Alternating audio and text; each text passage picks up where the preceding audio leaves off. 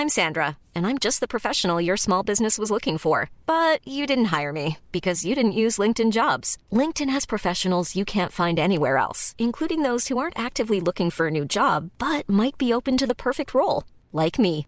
In a given month, over 70% of LinkedIn users don't visit other leading job sites. So if you're not looking on LinkedIn, you'll miss out on great candidates like Sandra. Start hiring professionals like a professional. Post your free job on linkedin.com/people slash people today. Soufflez, mademoiselle, merci.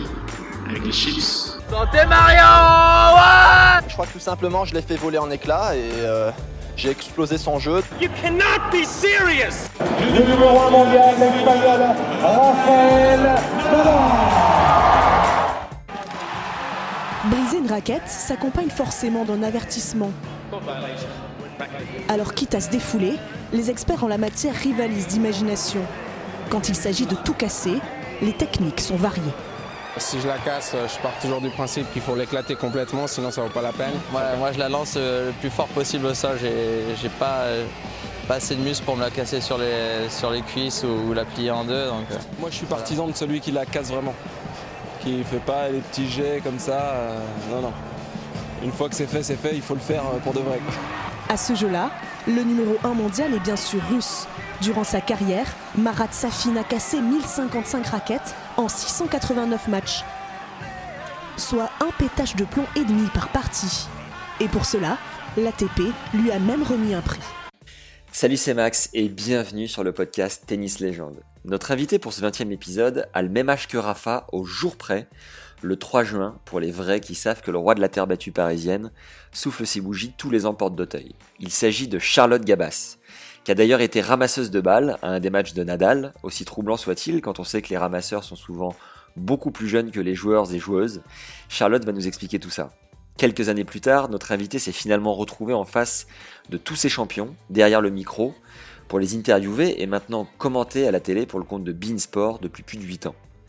Elle nous livre le meilleur conseil en termes de journaliste sportif qu'un dénommé Fred Viard, directeur de la section tennis sur Beansport, lui a donné et nous confie à son tour ce qu'elle juge être hyper important pour percer dans ce milieu.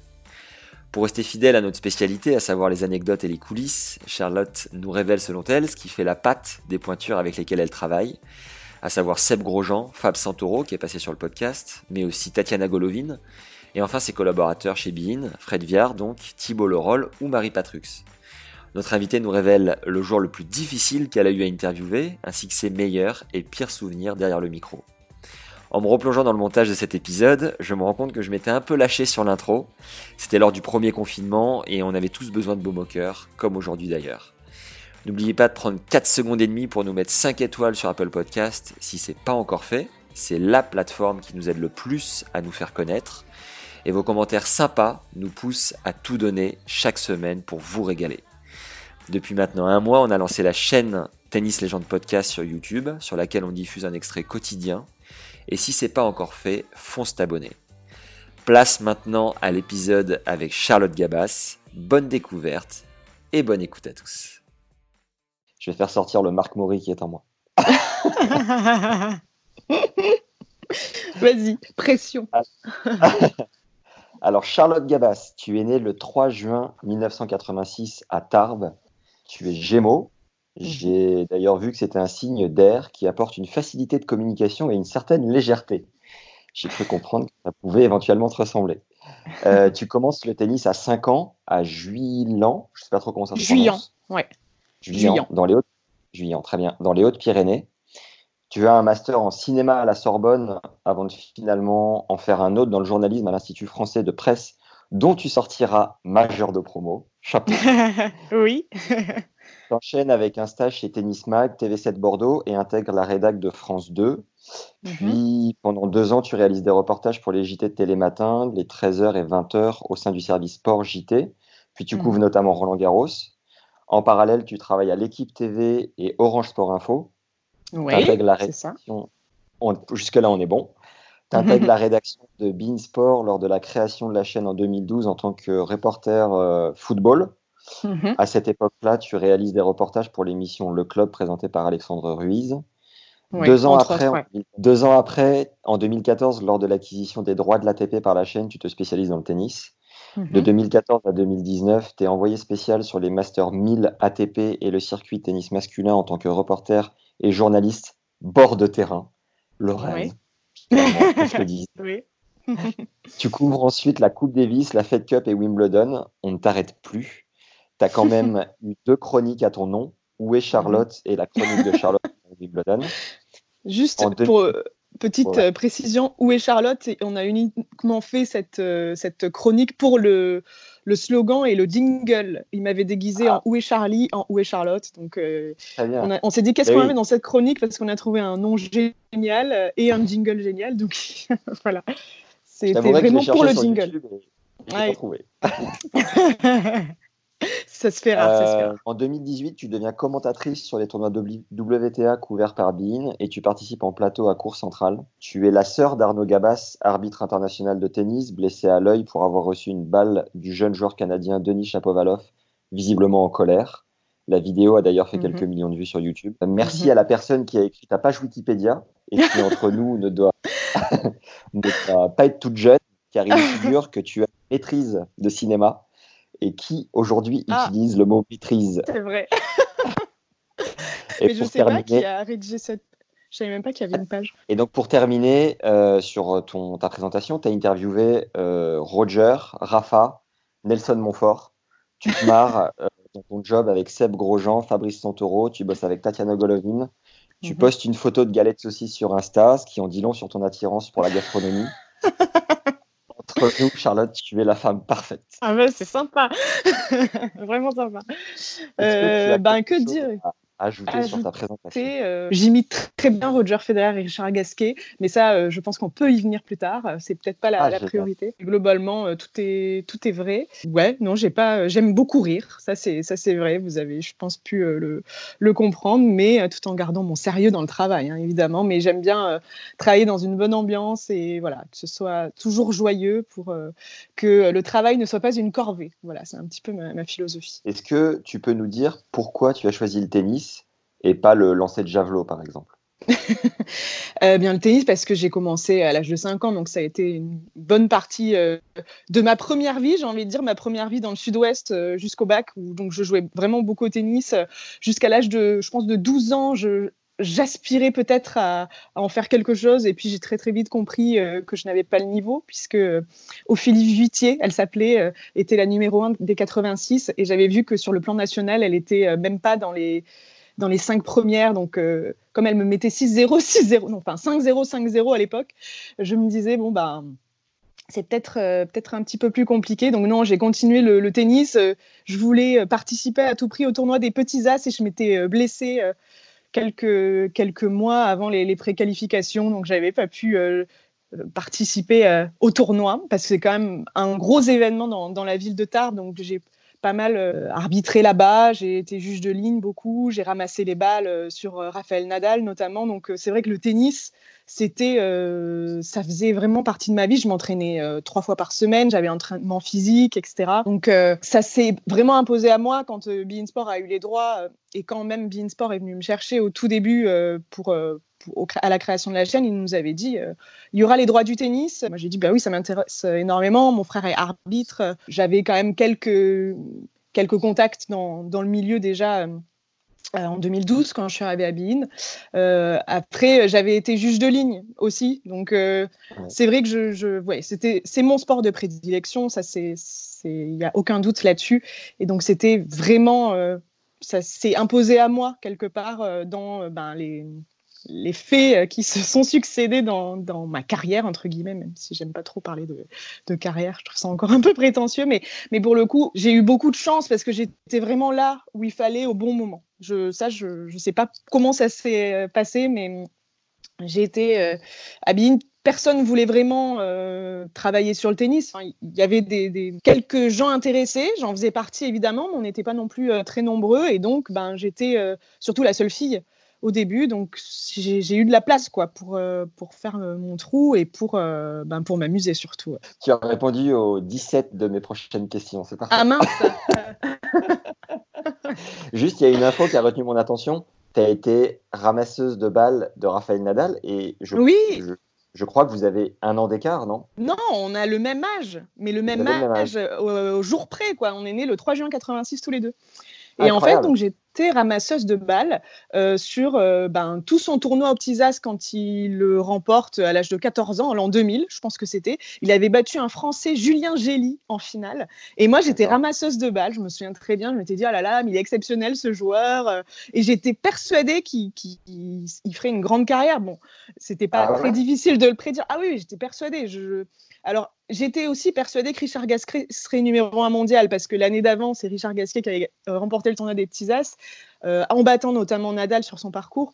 Et je m'étais dit, ah là là, mais Gasquet, ça y est, on va avoir un numéro un mondial français. Donc, c'était ma vision de, jeune fille adolescente. Euh, fan de tennis et, donc ouais j'avais pu approcher Raphaël Nadal à cette époque-là c'était c'est un grand souvenir quand même hein. j'imagine t'as été mm. combien classé combien à ton meilleur? J'ai été 15 et j'ai été 15 quand j'étais en terre non, non, non, non, non j'ai été 15 quand j'étais en terminale. Donc, je jouais beaucoup au tennis, mais je, j'étais aussi au, conservatoire de, Tarbes de musique et j'étais en, en, fait en musique-études, pas en sport-études, mais en musique-études.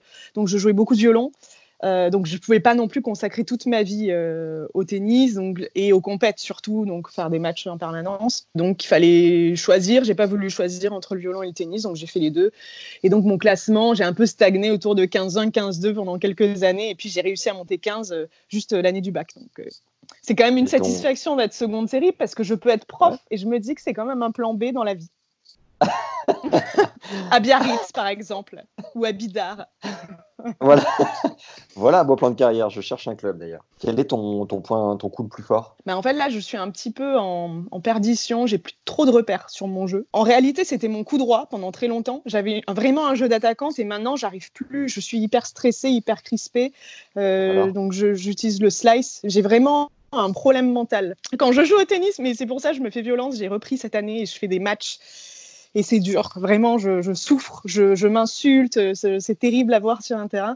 Donc j'aurais dit le coup droit euh, jusqu'à l'âge de 18 ans et maintenant c'est le service parce que euh, c'est le coup que je voilà que je contrôle le mieux. Donc ton point le plus faible, le mental finalement. Ouais, ouais, ouais clairement. Bah, en fait, je joue plutôt bien à l'entraînement. Enfin, je joue normalement, on va dire. Enfin, pas bien, ce serait. Euh, ce serait mentir, mais je, joue normalement. quoi. J'arrive à, recouvrir la balle, à avoir de la longueur, à avoir de la puissance, à faire des coups gagnants. Quand j'arrive en match, euh, dès l'échauffement, je suis crispé et je sens plus rien. Donc euh, c'est. Je crois que c'est un, c'est vraiment un problème assez récurrent dans le tennis. ouais, c'est terrible. Non, non, je sais que je suis pas la seule et ça m'agace. Ça m'agace au plus haut point. Donc, je me suis lancé un défi, monter 15-3 cette année, mais là, ça va être un peu compliqué, je crois. Ne lâche rien. Après le confinement, tu vas nous faire euh, deux matchs par jour et ça va, ça va passer. On va faire ça. Avec du recul, tu savais pas trop pourquoi, euh, enfin, comment tu avais atterri à, à Bean euh, sur ce job en particulier qui est, enfin, je pense, un paquet de monde juge comme un job de rêve. Mhm. Maintenant, euh, il y a quand même eu des rencontres, il y a eu du boulot, il y a eu des portes de poussée, tout ça. Est-ce que tu as quand même une idée euh, à un moment donné d'un déclic euh, qui t'a clairement mis dans la bonne voie, quoi, tu vois? Peut-être je me suis mal exprimée, c'est pas tellement, je sais pas comment je suis arrivée là, c'est juste que j'ai eu beaucoup de chance euh, parce que tous les, tout s'est bien emboîté. Vraiment, il y a eu une succession d'événements, je trouve, que tout s'est bien emboîté. J'avais pas forcément prévu. Alors, évidemment, c'était un rêve pour moi euh, quand j'étais petite fille de devenir bord terrain tennis, même si je l'avais pas forcément euh, formulé dans ma tête. Je, je regardais avec envie Nelson Montfort, même Agathe Roussel que j'admirais beaucoup parce que j'avais Canal chez moi, j'écoutais Fred Viard aux commentaires et je voyais que ben euh, Agathe Roussel, elle faisait un peu le métier euh, que j'aimerais faire. Même si, euh, quand j'ai commencé mon école de journalisme, je me destinais pas forcément à faire que du sport. quand j'ai commencé à, France 2, je faisais de l'infogéné aussi. Alors, j'étais au sport JT, mais aussi, on faisait des sujets société, donc pour le service société, pardon. Donc, je ne m'étais pas forcément destinée à devenir journaliste tennis. C'est juste que Bean s'est créé, ils m'ont proposé un contrat.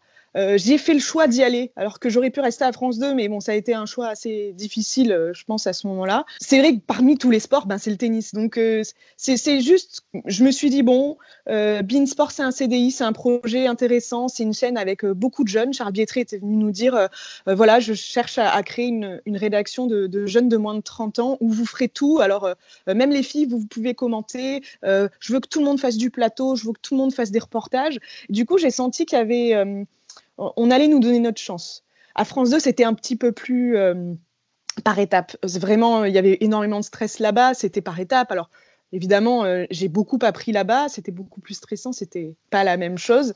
Euh, à Bein, c'était une ambiance voilà, beaucoup, plus, beaucoup plus jeune où j'ai senti qu'il y avait peut-être quelque chose à, à faire, mais mais jusqu'au moment où on a eu les droits, moi, je pensais pas euh, que euh, j'irais, euh, que je serais envoyée spéciale sur les tournois. Je me disais juste, je veux travailler sur le tennis, évidemment, parce que c'est mon sport préféré, que je baigne là-dedans depuis que je suis toute petite. Après, en, ouais, en déclic, il n'y a pas eu de déclic, quoi. Ça, a été une succession et beaucoup de chance. Mais j'ai toujours, en fait, j'ai toujours eu cette, une vision assez positive. J'ai toujours eu des, des, rêves, des espoirs dans la vie, donc je sais pas si il faut réfléchir comme ça pour que les choses se passent dans comme ça, mais enfin je, m'exprime très mal, mais je ne sais pas si voilà, il faut espérer très fort les choses pour qu'elles qu'elles arrivent, mais en tout cas, c'est vrai que j'ai commencé, je pense, à réaliser euh, peut-être deux, trois ans après le, début euh, euh, de mes petits tours du monde, on va dire, sur le circuit. Je me disais, ah là, mais j'ai vraiment tellement de chance. Et maintenant qu'on n'a plus les droits, je me rends compte encore plus. je me disais, oh là là, quand même, quelle vie c'était de, voyager tout le temps, partout. tu une, une prise de conscience, c'est quand tu as arrêté le droit pour basculer sur le journalisme, finalement. Ça a été un, choix euh, ah, le cinéma radical, non? Oui, en fait, non. Le cinéma, pardon. Ouais, ouais. Euh, depuis longtemps, en fait, je voulais. Euh, non, non, j'ai toujours voulu être journaliste. Alors, au début, je voulais même être critique de cinéma. J'hésitais pas mal, quoi. On est toujours un peu indécis quand on est plus jeune, mais non, j'étais assez attirée par l'image, par le montage, par la réalisation même de documentaires. Donc, j'étais plus dans la vision euh, télé, du journalisme, les reportages, et je voulais faire une école de journalisme euh, à tout prix. Enfin, ça, euh, c'était vraiment un désir, mais ça n'a pas été guidé par l'amour du tennis pour le coup. Quel est le meilleur conseil qu'on t'ait donné relatif à ta carrière, même si tu n'aimes pas ce mot-là? Employons-le quand même. Hein. Ben, un, je pense que c'est un conseil de, Fred Biard qui m'a toujours dit n'oublie pas que les gens viennent pour le match, ils ne viennent pas pour toi. Donc, de toujours voilà s'effacer.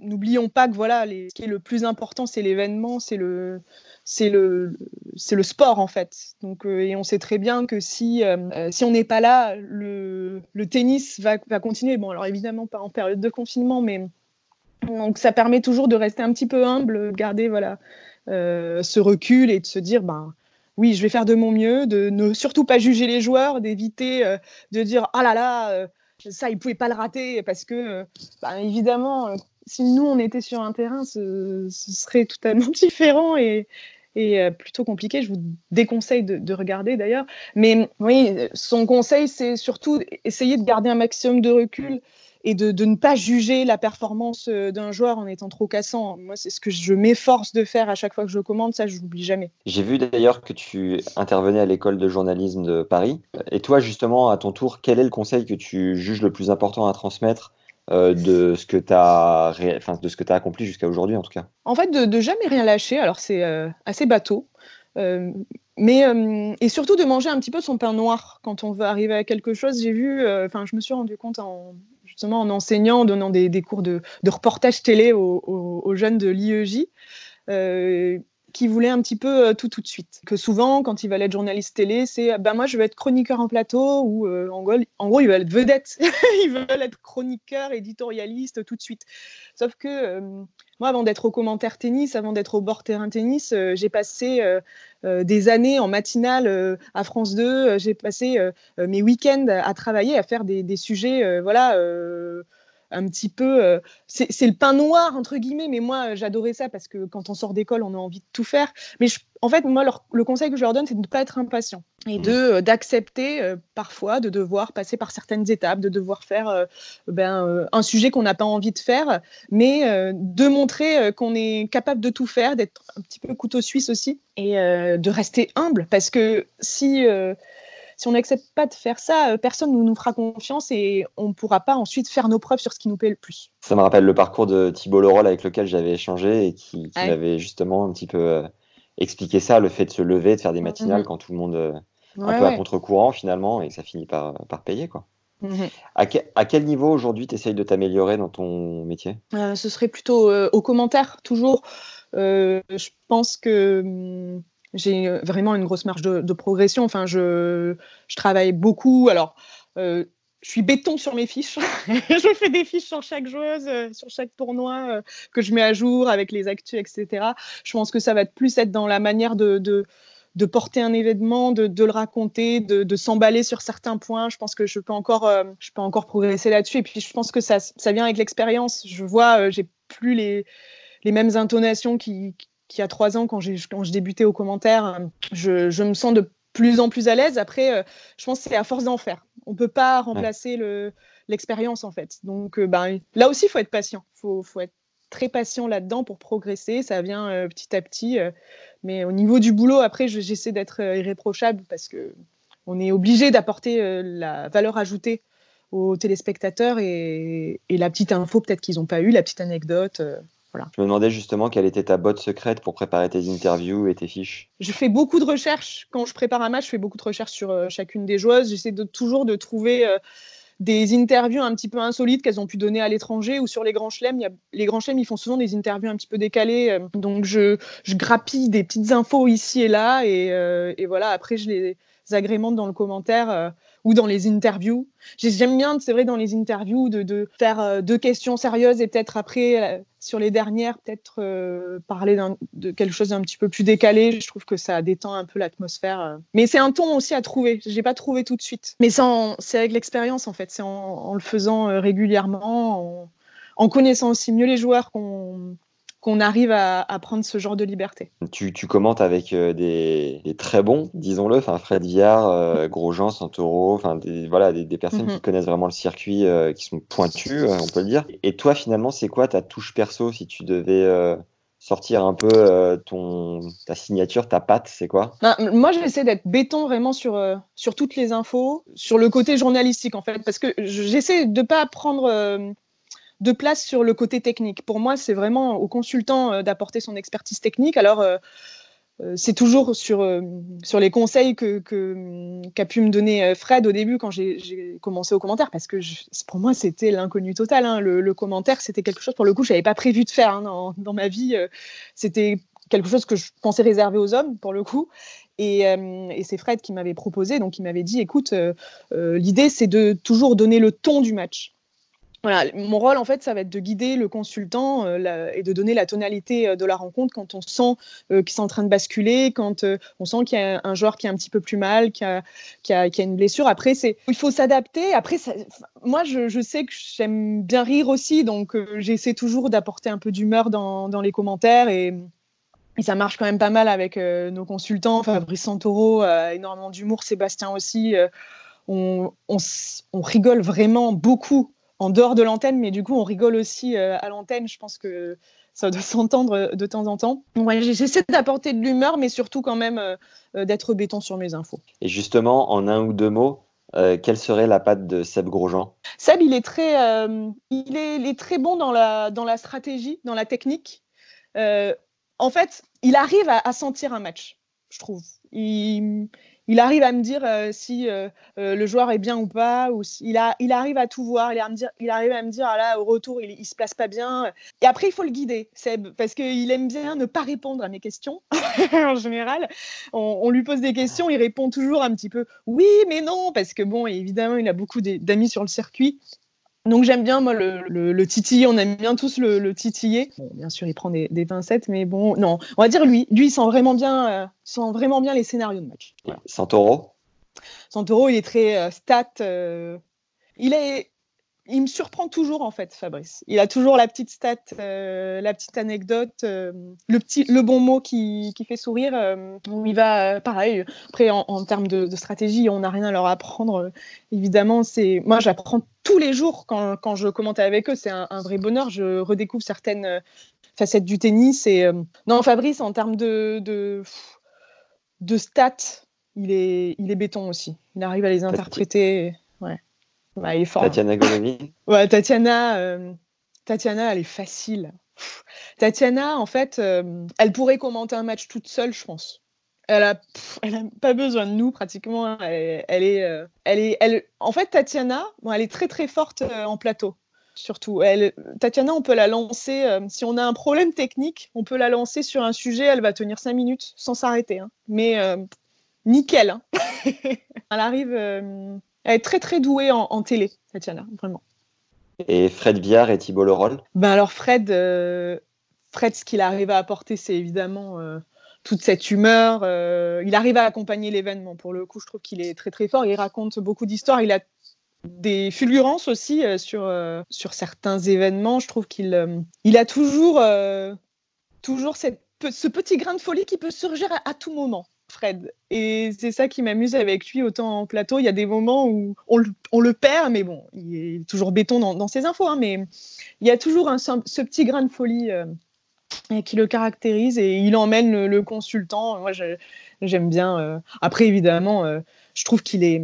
Je sais pas, j'arrive pas à mettre les mots sur ce que je ressens quand, quand j'écoute Fred. C'est j'ai l'impression d'être dans un, dans, un, dans un canapé confortable quand, quand je l'écoute, euh, voilà, qui, qui l'enveloppe et que, que tout va bien se passer, qu'on est bien. Quoi. Et Thibaut, bah, Thibaut il va nous faire rire. Quoi. Thibaut, euh, il va nous trouver euh, 4-5 euh, jeux de mots dans l'heure et puis il va les placer. non, il, est vraiment très drôle, hein, Thibaut. Enfin, de toute façon, vous l'avez bien remarqué. Mais bah, Thibaut, il, après, en plus, il est très technique. Pour le coup, il prend peut-être un peu la place. Enfin, il complète encore plus le, consultant. Je trouve que c'est assez intéressant. Euh, il, va, il va être euh, pas mal dans, dans, la propre, dans la technique propre. Et euh, non, bon, moi, Thibaut, pour moi, c'est le jeu de mots quand même. Hein. Faut pas. Est-ce que tu as un ou une idole dans le milieu du journalisme tennis? Ben, j'ai pas vraiment d'idole. Je, moi, ce serait pas tellement en télé en fait. Enfin là, les premières choses qui me viennent, j'aime beaucoup les journalistes de l'équipe. Je trouve qu'ils travaillent très bien. Euh, je suis très copine avec eux aussi, donc euh, j'aime. Je trouve qu'ils sont, euh, sont assez formidables. Donc, non, les journalistes de l'équipe, je les admire parce que je trouve qu'ils font un, très bon travail. De... Ils sont très sérieux, je trouve, dans, dans leur, dans la manière dont ils, traitent le tennis. Je vais citer Vincent Cognier, Sophie Dorgan, Frédéric Bernès quand il était sur le tennis, Franck Ramella aussi, Quentin Moinet. voilà, pour moi, c'est des, des, pointures du journalisme et, j'aime bien. C'est vrai que c'est toujours agréable d'être avec eux sur les tournois de, tennis. Je m'entends vraiment très bien avec eux. Après, en, télé, euh, je ne veux pas citer Sue Barker parce que c'est la, présentatrice de Wimbledon pour la, BBC. Je trouve qu'elle est d'une facilité quand elle incarne la chose. Après, moi, j'aime beaucoup Marie Patrux, hein, qui est mon, euh, mon modèle absolu euh, en présentation, on va dire. Ouais, je, ouais, je dirais Marie Patrux pour Bean parce que je trouve qu'elle elle aussi, elle, dégage beaucoup de facilité. Et puis, euh, puis voilà. Très bien. Quel tournoi, selon toi, le plus ouf du circuit à couvrir et pourquoi? Pour moi, ce serait Indian Wells. Euh, parce que, avec égalité avec Wimbledon, mais Indian Wells, moi, j'ai été bluffée par les installations, par le cadre qui est proposé aux joueurs. C'est au milieu d'un désert, c'est euh, super reposant. Euh, tout est facile pour travailler là-bas, tout est mis en place pour euh, qu'on ait le moins d'efforts à, fournir, entre guillemets, dans notre travail. Hein. C'est-à-dire que tous les terrains d'entraînement sont, côte à côte. tout est super bien organisé. Alors, ils sont, bien aidés par Larry Ellison. Hein. Il, a énormément d'argent pour faciliter tout ça. Mais pour moi, c'est des conditions de travail absolument exceptionnelles. Euh, si je compare aux autres, euh, aux autres tournois du, circuit. Pour Wimbledon, c'est euh, une atmosphère, c'est différent. Hein, c'est ce caractère un peu suranné du, du club. Il y a. Ouais, c'est toujours particulier. Je ne sais pas si tu es déjà allé à Wimbledon, mais quand on arrive, y a, ça nous prend tout de suite. quoi. C'est ouvert, c'est très reposant. Ouais, ouais. Il y a un côté campagne qui est, qui est agréable. Et puis pour le coup, les, les, Britanniques qui travaillent très bien aussi. Donc, euh, et puis c'est un grand chelem, donc c'est très très bien organisé pour, euh, pour nous. On a un studio sur place, on a la, on a la maison aussi, donc euh, oui, c'est peut-être mes deux préférés de, de l'année, même si Indian Wells, j'y vais, vais plus. Qui est ton chouchou chez les joueurs et pourquoi? Hmm. Ah, J'ai pas de chouchou particulier. Alors après, je m'entends bien avec les joueurs français. j'aime bien, j'aime bien Gaël, mon fils, qui je m'entends plutôt bien. qui est vraiment très drôle. Alors moi, je suis toujours très sensible à l'humour, donc euh, oui, euh, il, me fait, il me fait pas mal marrer. Et puis, euh, on a eu quelques séquences rigolotes pour la chronique de Charlotte pendant Wimbledon, donc je dirais Gaël, Gaël mon fils. Et Benoît Père aussi est très sympa. Alors, il a vraiment ce. C'est assez clivant hein, quand on parle de Benoît Père, mais c'est un garçon très très bien élevé et adorable hein, en dehors du terrain qui peut Et j'ai pas mal de, sympathie pour lui parce que je le vois tellement dégoupillé sur des terrains, je m'identifie tellement à lui, je me dis c'est tellement dur le tennis. Alors je, évidemment, je cautionne pas tout ce qu'il fait, hein, mais je peux pas m'empêcher de me dire qu'il est dans un état second qui est lié à ce sport en particulier. Et donc, comme je le. Après, c'est vrai que j'ai eu l'occasion de lui parler en dehors, je le trouve quand même très sympa. Ça atténue un petit peu euh, parfois ses, pétages de plomb. Et chez les filles, les filles, ta ah, Chez les filles, bah, ma préf, c'est Pauline Parmentier, je dirais, chez les françaises. Elle est trop sympa. Ouais, elle est super cool. Euh, ouais, elle se prend pas la tête, elle est sympa. Ouais. Toujours un ancien, un ancien et une ancienne que tu aimes particulièrement? Euh, Ben, Gouga. Gouga, forcément. Euh, Gustavo Kuerten, moi, c'était mon idole absolue. Euh, quand j'étais plus jeune, j'avais un poster de lui dans ma chambre. Euh, et, c'est l'un des premiers que j'ai pu faire en interview quand j'étais à Vienne. J'étais partie à Rio, j'avais réussi à le caler en interview. Ça avait été absolument incroyable, ce souvenir. Et on était.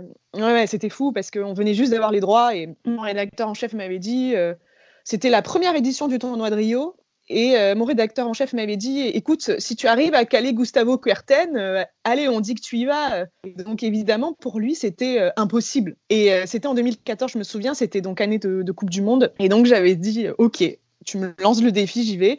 Et en fait, il se trouve que ben, par le plus grand des hasards et en même temps heureux hasard, ma meilleure amie, Chloé, a son père qui, est agent, qui était agent de joueur à l'époque, enfin, qui était l'ancien agent de Gustavo Kuerten, ce que j'ignorais pourtant à l'époque. Je savais que potentiellement il avait le, contact, mais euh, je ne savais pas que c'était lui son, agent à l'époque.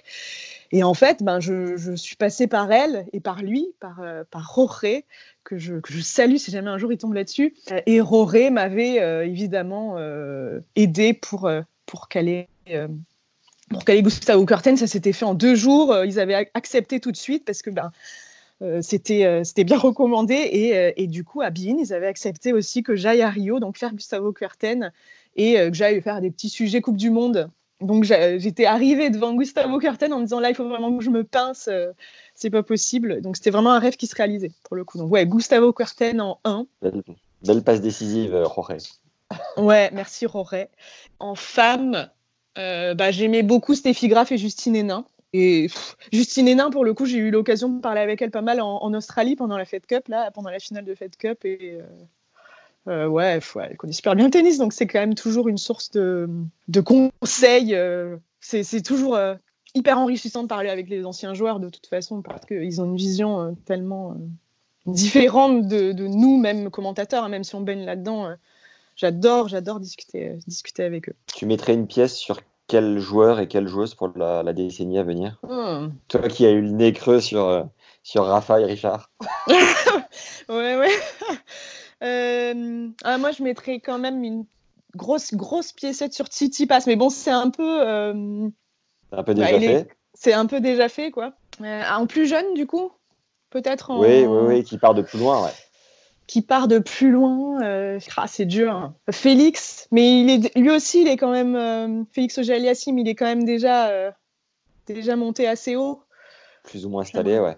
Ouais, ouais. Non, ah. j'entendais. Je sais pas si tu regardes un peu les juniors ou tu vois dans ces bah, zones-là. Bah, c'est sûr qu'en français, j'aimerais bien qu'Harold Maillot fasse quelque chose ce serait euh, parce qu'en plus je le suis depuis super longtemps euh, Harold Mayo j'avais fait un reportage sur lui au Petits As euh, à l'époque. Et j'avais aussi suivi Ryan Rouman. Alors je, là je sais pas trop où il en est Ryan Rouman. J'ai vu qu'il avait participé à quelques challengers l'an dernier ouais. Donc je j'aimerais bien un français. C'est vrai qu'on attend quand même toujours la relève de ce côté là et, et chez les filles allez Diane Paris. Diane Paris ce serait bien j'ai fait que du bleu, blanc, rouge là. mais oui, mais c'est ce qu'on veut. Euh, le joueur et la joueuse les plus difficiles à interviewer. Et pourquoi? Ben Nick Kyrgios, euh, parce qu'on ne sait pas euh, comment il s'est levé en fait. Moi, ça s'est toujours bien passé. J'ai pu le faire à, Marseille en entretien, donc pendant 10 minutes où ça s'était super bien passé, où il était adorable, il a même souri, enfin il a même, même, même rigolé à certaines, certaines questions.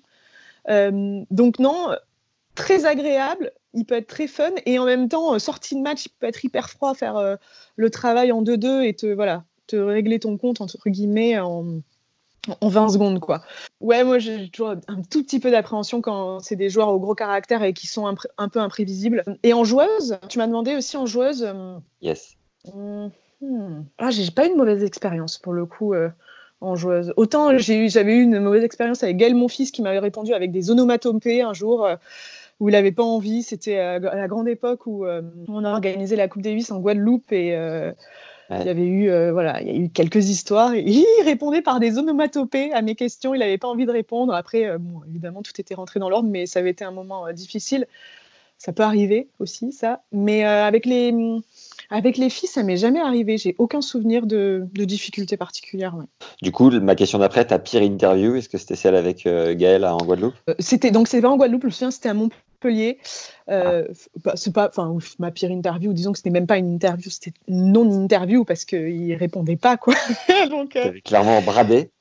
ouais, ouais, ouais, voilà. Et puis bon, mais c'était, euh, enfin, ça n'avait rien changé ensuite aux relations. Après, moi, je, je m'étais dit, bon, la prochaine fois, que faire en fait? Est-ce que je mets fin tout de suite à une interview? Parce que clairement, il n'avait pas envie ce jour-là, mais non, non, ça, j'en avais pas particulièrement je, ne suis pas rancunière de ce côté-là, donc non, j'en avais pas tenu rigueur. Mais c'était un, c'était un petit souvenir, ouais. Ouais, ouais. Et du coup, tu as un souvenir de vraiment de pire interview, un moment euh, vraiment malaisant, quoi? Euh, De moments malaisants, non, mais un moment, une interview qui a été difficile à faire, c'est celle de, de Denis Chapovalov. Je l'avais faite euh, deux semaines après l'accident de mon frère, donc qui avait pris une balle dans l'œil au Canada. Et en fait, Denis Chapovalov, à, à cette époque-là, avait été invité par l'Open 13, il avait une wildcard. Et c'était donc deux, trois semaines après euh, l'accident, et c'est donc la toute première interview qu'il faisait, et donc c'était à moi de la faire. Incroyable. Et donc ouais, c'était un petit peu, euh, un petit peu étrange quand même à, à vivre. Euh, parce que bon bah je suis pas d'une nature rancunière mais là pour le coup mon frère avait quand même pas mal souffert et il s'était fait opérer donc ça avait été des moments assez durs pour lui. Et en même temps je voyais que Denis Lapovolov il était mal il, il savait pas où se mettre. C'était vraiment pas un enfant mais un, un, très jeune homme encore à l'époque il n'était pas encore euh, aussi connu que ça. Enfin, il avait eu un tsunami, je pense, euh, euh, suite à cette affaire. Il avait accepté évidemment l'interview. Il m'avait tout de suite demandé des nouvelles de mon frère, de voir une photo, de voir comment ça a évolué. Mais moi, c'était pas facile. Mais bon, tout s'était bien passé. Hein. mais c'est vrai que c'était un peu étrange. Je me disais, mais c'est quand même dingue de se retrouver face au, joueur qui a fait ça, qui a fait ça à Arnaud deux semaines après, quoi. Donc il te connaissait, il savait qui tu étais, et... avait euh, été renseigné par. Non, en fait, on l'avait, on avait été transparent, on avait dit voilà, euh, on, demande une interview de, Denis. évidemment, tout le monde voulait lui parler de ça, et donc on avait précisé voilà, euh, je suis la, sœur de l'arbitre en question, donc il n'y a pas de, ce, ne sera pas un règlement de compte ou une vengeance organisée. Non, non, c'est juste je voulais pas qu'il soit mal à l'aise non plus en, en découvrant que j'étais sa sœur. Ça aurait été un petit peu malhonnête aussi de notre part. Et toi, ça t'avait permis d'avaler un peu mieux la pilule de, cette histoire? Ben oui, oui, oui, ouais, je pense quand même parce que euh, j'avais vu que face à moi, j'avais un garçon un petit peu euh, démuni, quoi, qui était absolument désolé de son geste, quoi. Après, je, je le savais parce qu'il avait essayé de contacter mon frère aussi pour s'excuser sans fois. Il n'y a pas eu de, il n'y avait pas de rancune de mon côté. C'est juste que j'ai pu voir de, voilà, que c'était pas un mauvais garçon, donc euh, ça m'a rassuré. Et j'adore Denis Chapovalov, j'adore son jeu. Je, voilà, y a, ça reste euh, une anecdote finalement de, dans, par rapport à une anecdote parce que ton, ton frère s'en tire mhm. bien, donc euh, oui. oui, voilà, c'est aussi lié à ça évidemment. Et au contraire, ta meilleure interview, t'en as souvenir? Attends, j'ai plein de souvenirs qui me reviennent du coup euh, sur les interviews qui étaient difficiles maintenant. une, avec Agassi aussi. Agassi, il était vraiment pas, pas évident à interviewer. Euh, c'était où Ça, c'était à, Paris. C'était au Ritz, je crois. C'est des, des, interviews, vous savez, euh, qui sont organisées un petit peu sur le mode du cinéma où on a un créneau et on passe. Euh, c'est un peu. Euh, j'ai l'impression d'être au bac. On attendait dans un couloir tous les journalistes en attendant de passer dans la salle et de le rencontrer. Et lui, bah, il n'était pas forcément de mauvaise humeur puisqu'il enchaînait les interviews. Alors ça s'était bien passé, mais euh, mais moi j'étais super intimidée. C'était vraiment il y a y a six ans, je crois. je commençais à peine sur le tennis et j'étais face à quelqu'un qui était en machine, mais en plus, il donnait des réponses exceptionnelles. C'était vraiment une super interview. mais moi, j'étais totalement intimidée Et euh, je voyais qu'il avait envie d'expédier le truc. Et j'ai fait ressortir un petit peu euh, sonné. Et j'avais dit à son, à son manager Non, mais c'était un rêve de le rencontrer, un rêve qui vient de se réaliser. il m'avait répondu Vous êtes juste une personne normale, vous savez. Et donc j'étais ressortie un petit peu Ok, bon, oui, je suis juste une fan de plus d'André Agassi, oui, évidemment. C'est un peu terrorisé, ouais.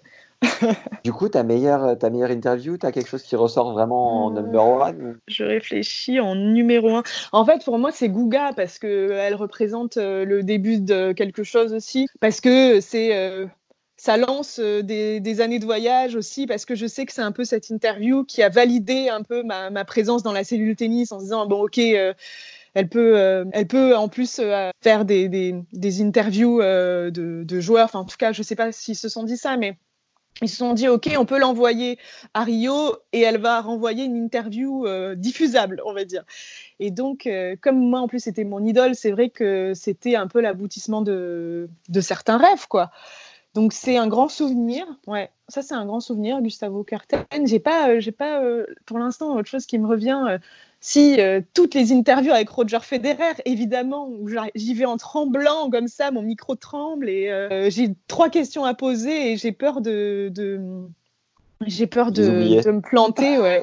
Mais c'est ce qui est, absolument incohérent. Hein, mais euh, et non, il ben, le voit, il le voit que ton que ton micro tremble. Micro tremble. Non, non, il fait genre de pas le voir. Non, non, il, ah respecte. Roger respecte. non, après, non, j'ai une autre interview rigolote. Mais en fait, j'ai pas du tout d'interview euh, marquante euh, positivement. Enfin, en fait, celles qui m'ont marqué, c'est celle où il y a toujours une petite anecdote, mais une avec Rafa, où euh, c'était à Madrid, et j'y vais, je m'étais dit, allez, je lui pose les questions en espagnol. Et euh, c'était des questions un peu décalées euh, que je voulais faire, je sais plus, c'est pour un, sujet spécifique. Donc il fallait que je lui pose euh, directement. Donc j'avais obtenu trois questions avec lui à la fin d'une conférence de presse, ce qu'on n'obtient pas tout le temps. Et, donc j'y vais et je lui dis a, a pedirte en espagnol. Et il, me dit Ok, vas-y. Et donc je pose ma question en espagnol et il me dit J'ai rien compris. Et là, je fais Mais c'est horrible, quoi. Et donc, je me suis dit, mais je suis nulle. Et donc, je l'ai refait en espagnol quand même. Il a été sympa. Mais il a rigolé. Hein. Mais j'étais honteuse. Mais je me suis dit, mais comment j'ai pu perdre mes moyens autant euh, face à Rafa? Mais je suis euh, ouais, une fan de tennis. Donc, euh, Raphaël Nadal est très impressionnant. Je sais pas. Je, ouais, j'ai perdu. J'ai pas réussi à aligner deux mots en espagnol pour que ma question soit intelligible. Voilà. Il sait que tu as été euh, ramasseuse euh, pendant l'épisode euh, Non, il sait pas. Non, non. Je crois que il sait, il sait qu'on est né le même jour, parce que ça lui a pas euh, euh, procuré. Hiring for your small business? If you're not looking for professionals on LinkedIn, you're looking in the wrong place. That's like looking for your car keys in a fish tank. LinkedIn helps you hire professionals you can't find anywhere else, even those who aren't actively searching for a new job but might be open to the perfect role. In a given month, over 70% of LinkedIn users don't even visit other leading job sites. So start looking in the right place. With LinkedIn, you can hire professionals like a professional. Post your free job on linkedin.com slash people today. Émotion particulière, hein, mais euh, je... Je sais que je l'avais dit à son agent un jour en lui disant euh, Tu sais que je suis née le même jour que, Rafa et euh, Benito euh, m'avait dit, enfin, avait dit à Rafa Ah, mais elle est née le même jour que toi, elle t'invite à sa fête. Et donc, il, avait souri poliment, évidemment, que Raphaël Nadal n'est pas venu à ma fête d'anniversaire cette année-là. Dommage. Dommage. Rafa, si tu nous écoutes. Euh, ton, plus grand moment de solitude euh, à l'antenne Un moment de solitude. Ah ouais, ça m'est arrivé, euh, ça, ben à Doha. On avait eu un énorme problème technique. en fait, on, en gros, pour vous expliquer techniquement, on a toujours une oreillette qui est en relais avec, enfin, qui est en lien avec Paris. Et donc, ce jour-là, comme il y avait des matchs qui avaient pris du retard sur le cours central, on avait fait l'émission pas vraiment au bord du terrain, on l'avait fait dans les allées du tournoi. Du, coup, on n'avait pas pu utiliser euh, toute la technique euh, dédiée. On avait utilisé le téléphone euh, pour être en lien avec la régie à Paris. Et le téléphone a coupé pendant l'émission. Et donc j'étais en aveugle, quoi. Donc je, parlais, je parlais, je ne savais pas. Je ne savais pas si les éléments partaient, je ne savais pas, je ne savais pas ce qui se passait à l'antenne. Et donc le téléphone s'est coupé et aussi, en fait, j'avais personne qui me parlait au bout, donc j'étais euh, totalement en aveugle, ce qui est assez désagréable euh, quand même à la télé. Donc, euh, bon, ça n'a pas fait de buzz particulier, mais c'est assez difficile à vivre parce que on a l'impression d'un grand saut dans le vide et que personne n'est là pour nous rattraper. Voilà, donc ça, c'est un petit, ouais, un petit souvenir, un petit moment de solitude. Votre, ton plus gros fou rire à l'antenne? Bon, ça, je l'ai direct. On a, bah, en fait, c'était pendant Wimbledon, mais ça, ça, a pas mal tourné quand même. Mais c'était un fou rire parce que euh, je parlais de la queue dans, dans, le tournoi de Wimbledon, qui est la longue file d'attente créée par, euh, par le Grand Chelem euh, londonien pour offrir des tickets aux gens qui n'en ont pas. Donc les gens campent et ils font une immense file d'attente, une queue donc, pour euh, rejoindre l'entrée du stade. Et donc évidemment, j'avais parlé de ça dans ma chronique. Et à partir du moment où j'ai prononcé le mot queue, euh, enfin même, c'est Marie Patrux qui me lance. Elle prononce le mot et elle part en fou rire tout de suite. Et donc là, j'entends en plateau que tout le monde est en fou rire. Et donc moi, je suis obligée de tenir. Donc j'ai tenu, mais bon, euh, c'était vraiment assez difficile. Mais ça, c'est vraiment, vraiment très drôle parce que euh, à chaque fois qu'on, qu'on reparle de la Q, on part en fou rire. Mais ouais, un, c'était un, très, très bon moment. Et puis après, je crois qu'on avait eu, euh, on a eu un fou rire. On a, parfois, on est très fatigué quand même, donc euh, les fous rires ne s'expliquent pas.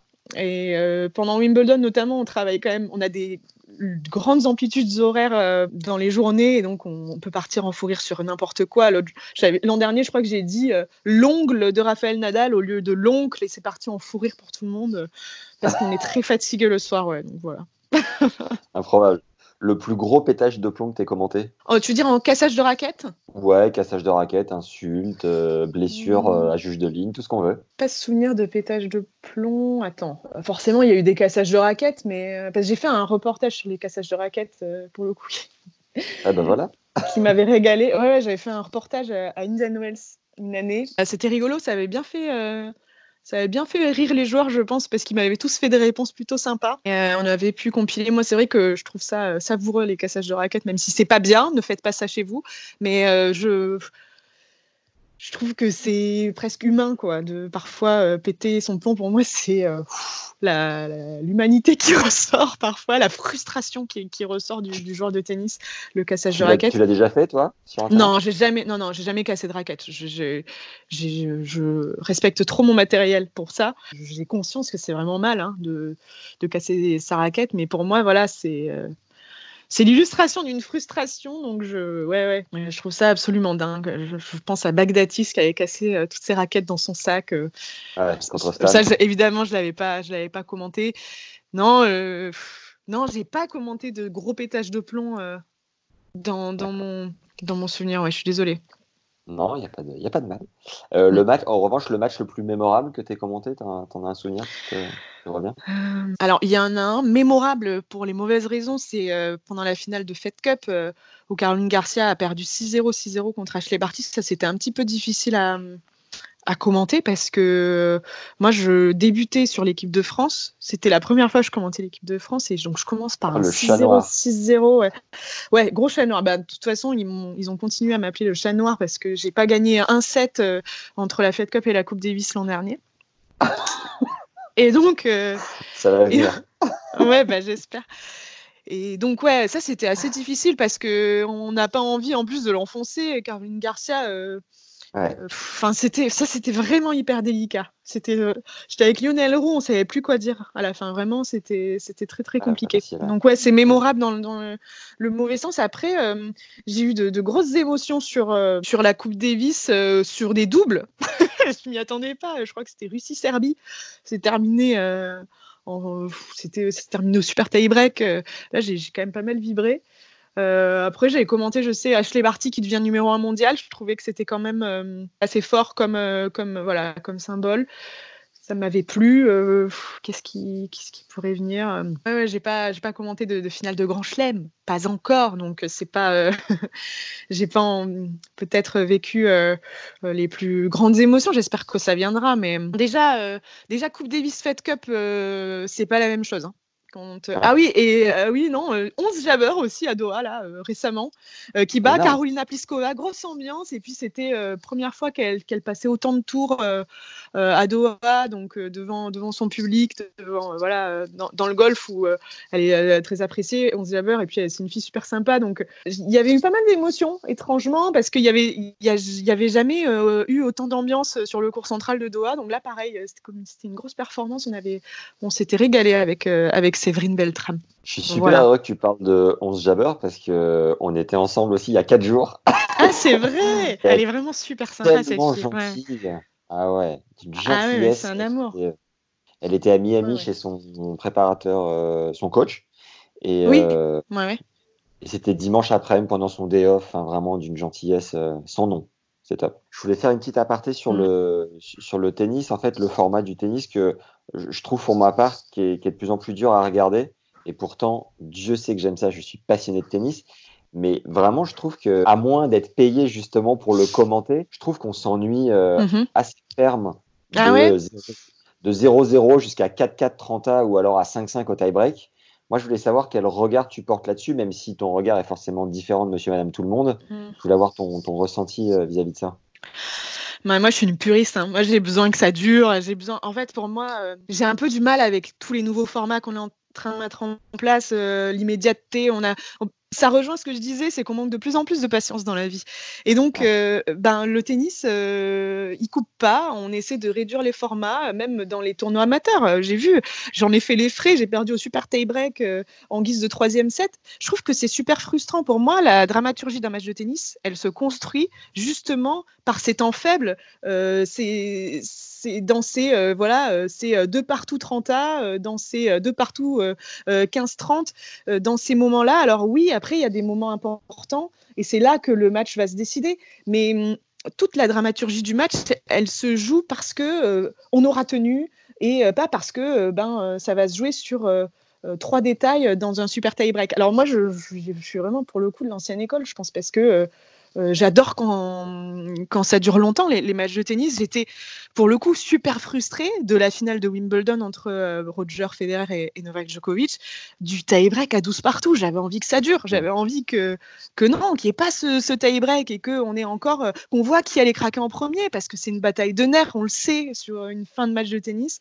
Et après, j'entends que la société évolue, qu'on est voilà dans, on a besoin de contenu court dans le web, on a besoin de, de quelque chose de court pour euh, pour apprécier, pour euh, parce que on, veut rien rater et donc on veut euh, on va avoir un petit peu de tout. Mais ah, moi j'ai un peu du mal quand même avec de bousculer un peu les règles. Je sais qu'on va on va y venir, hein. on va y venir parce que je vois qu'ils font plein de tests, on voit sur les next gen hein, qui font les ils mmh. essaient de mettre en place plein de nouvelles règles, mais c'est un peu dommage. C'est un peu dommage pour euh, la beauté du, tennis et l'essence même de ce sport-là, en fait. Je vois passer certaines de tes stories euh, où tu commandes du tennis féminin au milieu de la nuit, avec le décalage horaire en plus, et à distance, la totale. et à ce, à ce, moment précis, clairement, ta vie fait moi rêver, hein, qu'on se le dise. Alors, quel est, quel est, ton secret vraiment pour euh, tenir à ce moment-là? Qu'est-ce qui t'anime? Honnêtement, je me dis quand même, j'ai de la chance de me lever pour aller commenter du tennis. Enfin, c'est mon travail. Euh, juste, je me rappelle ça à chaque fois, même quand c'est dur de se lever à 1h du matin parce qu'il faut aller commenter un match de Fed Cup euh, aux États-Unis. Mais je, ne dis pas que j'ai toujours un enthousiasme débordant et que euh, je, je, pense que je rechigne jamais. Je dis pas que j'ai toujours un enthousiasme au top. Voilà, je, ne vais pas vous mentir. parfois c'est difficile. Parfois quand je vois que ça part en 3-7, ça me paraît difficile parce que parfois j'ai l'impression de manquer d'énergie et de de pas. Il y a des jours sans hein, quand on commente. Il y a des jours où on n'arrive pas à installer euh, une humeur, à installer une énergie. Que je sais pas si c'est lié au rythme du match ou à son propre rythme, mais on n'arrive pas en fait à, rendre la chose un petit peu vivante. Alors oui, il y a parfois des, moments où c'est difficile, mais il faut se faire violence. Alors euh, J'aime bien moi l'interactivité qu'on a réussi à mettre en place avec le hashtag tennis extra, où du coup, euh, quand je vois que le match est peut-être pas forcément intéressant au début parce qu'il y a beaucoup de fautes directes et que voilà, les joueurs prennent leurs repères. Je sollicite pas mal euh, les, abonnés et je, voilà, je leur demande s'ils ont des questions, s'ils veulent réagir, s'ils veulent commenter. Comme ça, ça fait un dialogue parce que quand on est seul, c'est vrai qu'il faut quand même trouver euh, de quoi, euh, voilà, des, sujets de, discussion. Et de, enfin, parce que ça reste un monologue quand même en, pleine nuit. On va pas se mentir, euh, on est euh, dans une cabine à Boulogne-Billancourt et euh, j'ai 10% de batterie. on est dans une cabine à Boulogne-Billancourt et voilà, il faut, faut réussir à, rester éveillé déjà soi-même et à garder le public éveillé. Et surtout, alors ça m'est arrivé en, en Fed Cup, il n'y a pas si longtemps, les gens euh, finalement se, réveille vers 7 euh, heures du mat pour les 6 heures euh, pour les plus, les plus lève-tôt. Et donc, il faut garder la même énergie. Enfin, il faut garder de l'énergie et arriver à garder le téléspectateur avec soi. Et c'est ça qui est le plus dur quand on commande de nuit. C'est qu'on commente à 2 heures du matin, on est plein d'énergie, mais il y a peut-être personne devant son écran. Et quand, les gens se lèvent, et ben nous, on est tout à plat plat. Et c'est là le plus dur. Donc, ben, mon secret, c'est le café et le coca. ah, le beau Et voilà, et euh, les bonbons. Ouais, je cache pas que euh, les bonbons, euh, le sucre, le sucre aide à tenir et à, retrouver un peu d'énergie. Voilà. Qu'est-ce que tu répondrais, Charlotte, à mon prof de tennis de Montrouge qui déteste le circuit féminin et qui trouve ça ennuyeux à mourir? Mais parce qu'il regarde pas assez, peut-être. Je, je pense qu'il regarde pas les bons matchs que tu lui dises ça, qu'il y a plein de joueuses qui sont en train de. Alors, je suis d'accord qu'il y a le prototype de la joueuse moderne euh, qui frappe euh, fort euh, des deux côtés. Et voilà, on a l'impression de, regarder le même match tout le temps. Mais je, trouve que ça évolue pas mal avec Andreescu, avec Barty. Je trouve qu'il y a en plus. pour le coup, une vraie rivalité au sommet du tennis mondial féminin. Et moi, je trouve que c'est intéressant. Et pour maintenant être totalement dedans et ultra euh, spécialisé, euh, on se régale de. Enfin, moi personnellement, j'aime bien me dire. Euh, ben, on ne sait pas qui va tirer son épingle du jeu sur le prochain Grand Chelem. Alors, je ne sais pas quel Grand Chelem ce sera. Je trouve que la, la, saison dernière a été assez enthousiasmante quand même avec Andrescu, avec Barty qui devient numéro 1. Osaka aussi, moi j'aime beaucoup son jeu je, enfin, j'aime beaucoup Barty aussi et tout ce qui est variation, mais je, trouve qu'on commence à avoir des, des styles qu'on arrive à identifier. je pense que c'est ça qui est important, parce que ce qui est difficile, c'est justement on n'arrive pas à les différencier.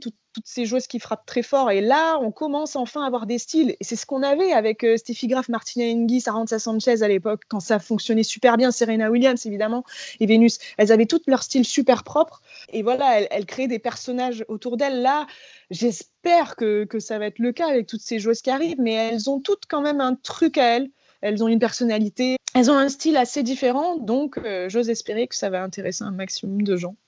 Voilà. on a 11 hein, qui nous fait des amortis de, eh ben, de rêve. 11, c'est fabuleux. Elle a un talent incroyable.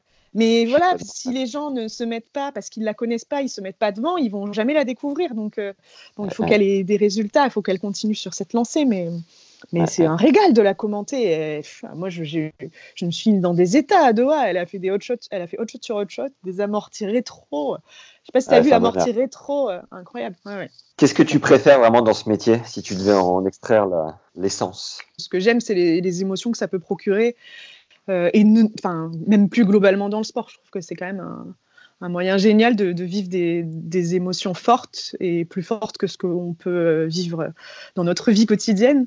Euh, après, dans ce métier à proprement parler, c'est vrai que ben, y a les voyages. Évidemment, il y a eu beaucoup beaucoup de voyages. C'est être au plus près de, là où ça se passe. Moi, ça a toujours été quelque chose qui m'a animé dans ma vie, c'est d'être là où ça se passe. Voilà, de vivre l'événement euh, en, plein cœur, en son cœur. Moi, ce que j'adore, oui, c'est être sur les tournois, pouvoir poser mes questions, pouvoir voilà vivre le, tournoi dans, de la meilleure des manières, d'être. Euh, voilà, euh, j'arrive pas à m'exprimer, c'est terrible. Euh, non, mais je comprends, je non, ce que tu veux dire. Non, j'aime bien être au cœur de l'événement et donc de, de, vivre un tournoi à 100%. Et donc, oui, le fait de voyager, de pouvoir approcher les joueurs, de, pouvoir poser mes questions, euh, c'est un vrai bonheur de pouvoir commenter euh, des matchs là aussi. Enfin, c'est vrai que je, me pince tous les jours de me dire qu'on est payé pour commenter des matchs de tennis. C'est quand même surréaliste quand on, quand on y pense. Mmh. Je me suis jamais levée pour aller travailler à reculons. Ça, c'est pour le coup, ça, c'est ça, je ne mens pas. Et toujours, je suis toujours contente de me lever parce que je sais pas trop ce qui va arriver. J'ai fait des rencontres formidables. J'ai trouvé plein d'amis, que ce soit euh, sur le circuit ou même euh, dans, dans, la rédaction. Il y a... Et puis on rigole. on rit beaucoup. Donc, euh, ouais, moi, je n'envisage pas ma vie sans le rire. Donc, c'est vrai que que ça reste que du sport, donc on se prend pas non plus beaucoup la tête. Voilà.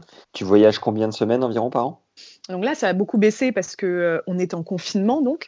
mais on, non, avant, je, voyageais, on va dire, au moins deux semaines par mois. donc, je sais plus, j'avais pas fait le compte. Mais... Ouais, disons que c'était 15-20 semaines éloignées de la maison pendant les, grandes années du circuit ATP, des droits ATP pour, pour Bein. C'était un vrai bonheur, mais j'avais vraiment, pour le coup, pas de J'étais tout le temps avec ma valise. Je, je, passais très très peu de temps à Paris, très très peu de temps chez moi. J'ai raté énormément de choses auprès de mes amis et, et même de ma famille. Hein. Je, on rate forcément plein d'événements, mais euh, bon, euh, c'était vraiment un bonheur. J'ai vécu le, la chose à 100%, euh, vraiment au, au, maximum.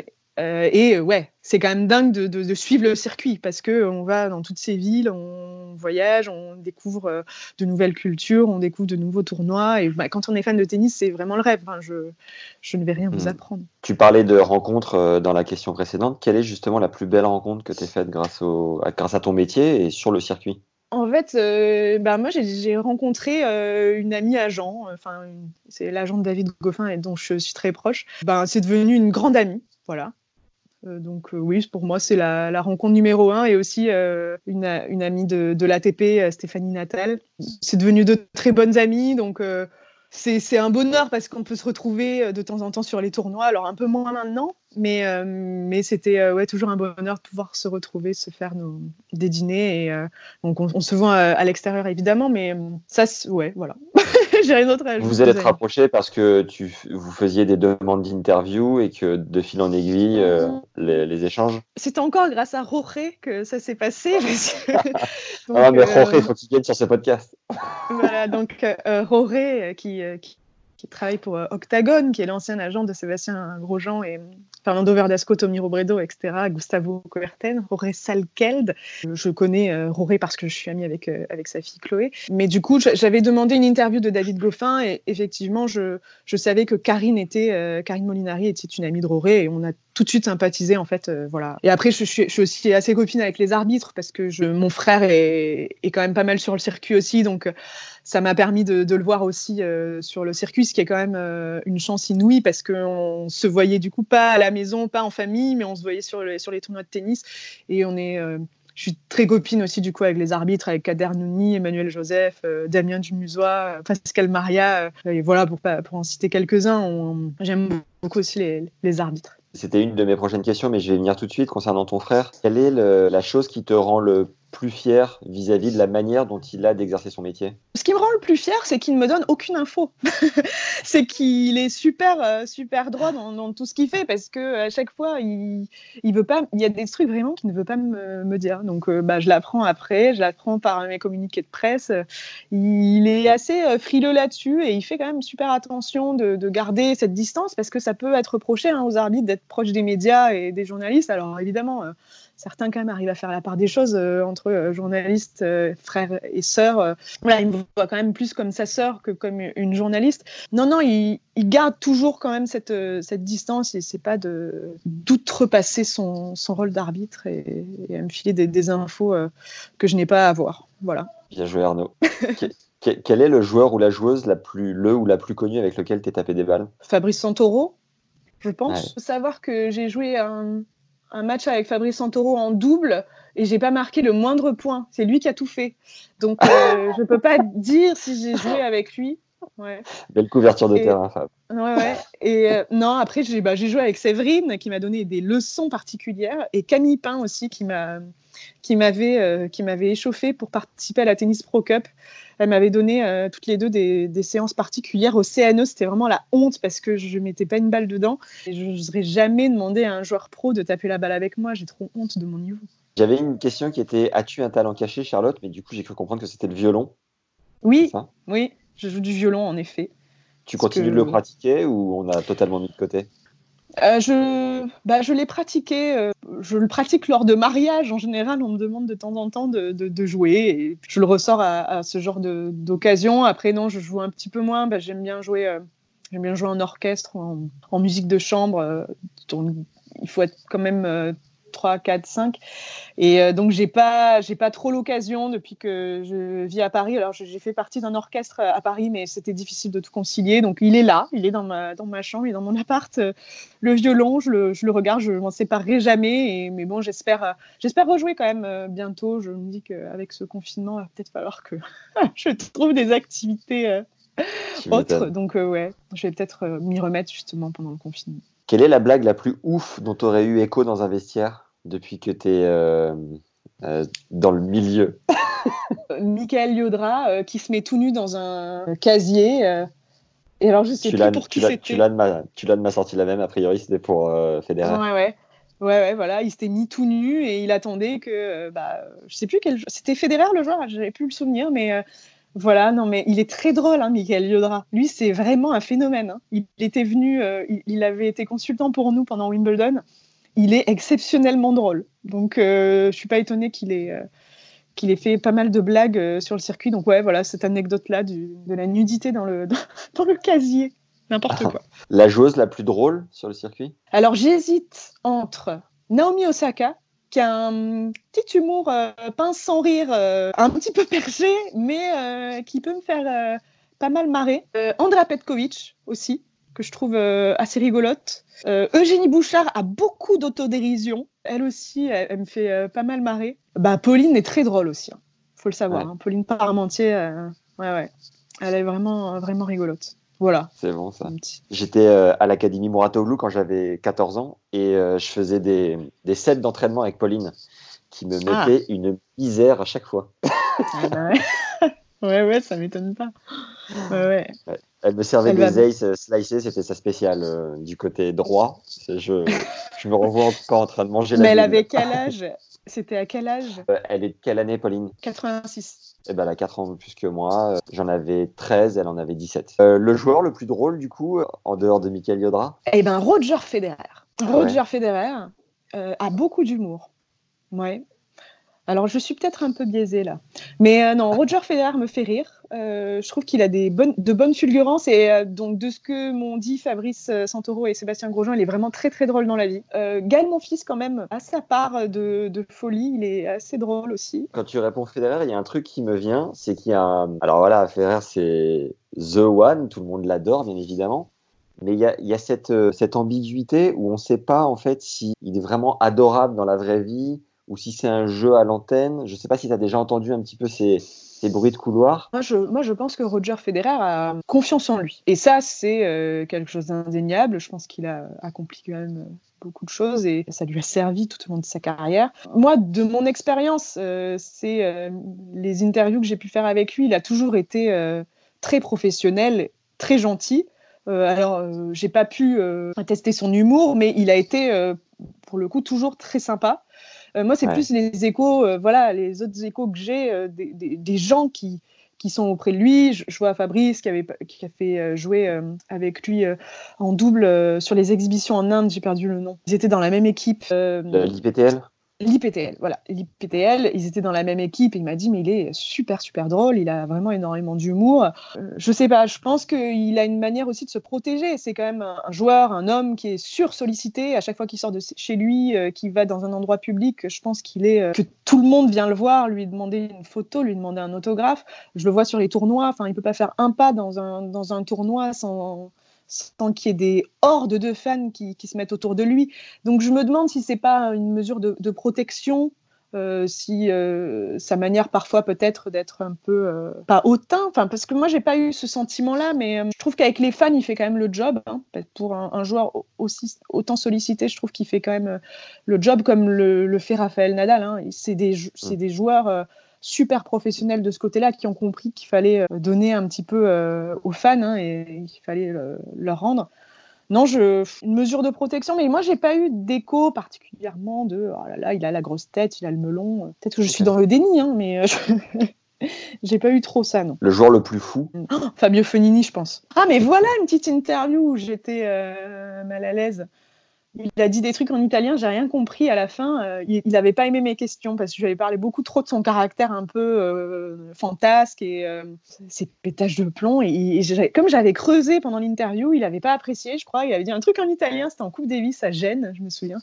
Il a dit un truc en italien, j'ai dans sa barbe, il a dit ça à son agent et il n'avait pas. je crois qu'il n'avait pas pas gardé un grand souvenir de cette interview. Ouais, moi j'aime bien euh, Fonini aussi, il me fait, il me fait rire. C'est l'italien euh, dans sa splendeur, il est fantasque, j'aime bien. Il, se passe toujours quelque chose quand on le commente, euh, Fabio Fonini. Est-ce qu'il y a un running gag que vous faites entre collègues dans les oreillettes en direct? Bah, Il y a beaucoup de blagues. Il faut savoir que Mathieu Solier, qui est dans l'oreillette, est très très drôle, fait tout pour nous déstabiliser en, général. Alors, quand c'est important, il, il, sait garder son sérieux parce que c'est une bible du tennis, ça aussi, il faut le savoir. Il faut faire super attention avec lui parce que c'est lui qui prépare les les zappings aussi euh, à la fin des tournois. Et il garde souvent le hors antenne. Et donc, à chaque fois, il nous piège. Donc, moi, j'aime bien faire l'ascenseur et euh, l'escalier devant la caméra. Et donc, euh, bah, tu, peux être sûr qu'à la fin du tournoi, c'est dans le zap. bon, après, il en faut pas beaucoup pour me lancer là-dessus. Hein, mais Fred chante beaucoup. On a les imitations aussi qui, nous, qui reviennent souvent. Ça pas le coup de faire une petite Roger. Et je sais plus qui t'avait cité au oh. départ.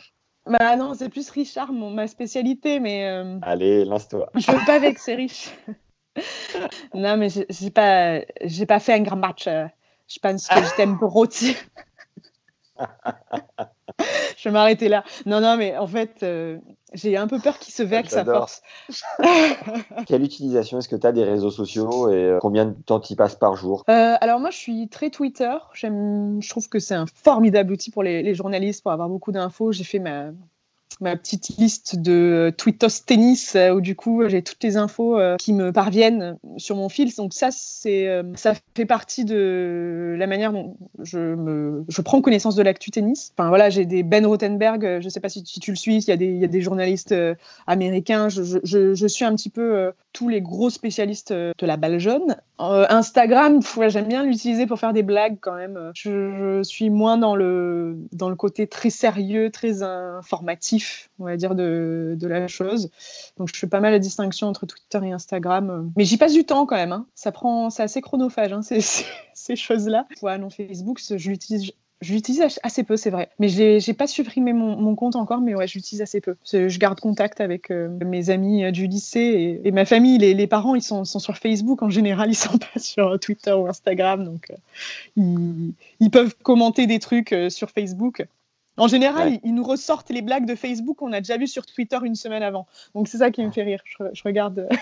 une question euh, d'actualité, du coup, comment tu vis le confinement en tant que journaliste et quelle est ta vision des choses euh, relatives au circuit? Ce sera peut-être une question qui sera collector parce que dans 10 ans, on aura peut-être tous, pas forcément oublié, mais on verra ça euh, de tellement loin que Mm. Voilà. en tant que journaliste, c'est vrai que bon, ben, c'est un grand saut dans l'inconnu, en fait, euh, je trouve, euh, ce, confinement. Alors, ben, on le vit un peu au jour le jour. Enfin, de mon côté, je, le vis au jour le jour. J'attends de voir euh, comment ça se passe. J'ai la chance de ne pas être malade, déjà, de ne pas avoir de fièvre et de ne pas avoir attrapé le Covid. J'ai dans mon entourage des, gens qui ont, qui ont, les symptômes et qui sont vraiment fatigués et qui sont un peu bons à rien depuis quelques jours. Donc c'est vrai que je me réjouis quand même déjà d'être en, bonne santé. Euh, après, concernant le tennis, c'est vrai que là, on se rend compte de notre impuissance. Quoi. C'est euh, un vrai casse-tête pour le, circuit. On a vu le report de Roland Garros au mois de septembre. Euh, on voit que tout le monde est un peu énervé euh, parmi les joueurs parce qu'il y a eu un manque de communication, de consultation.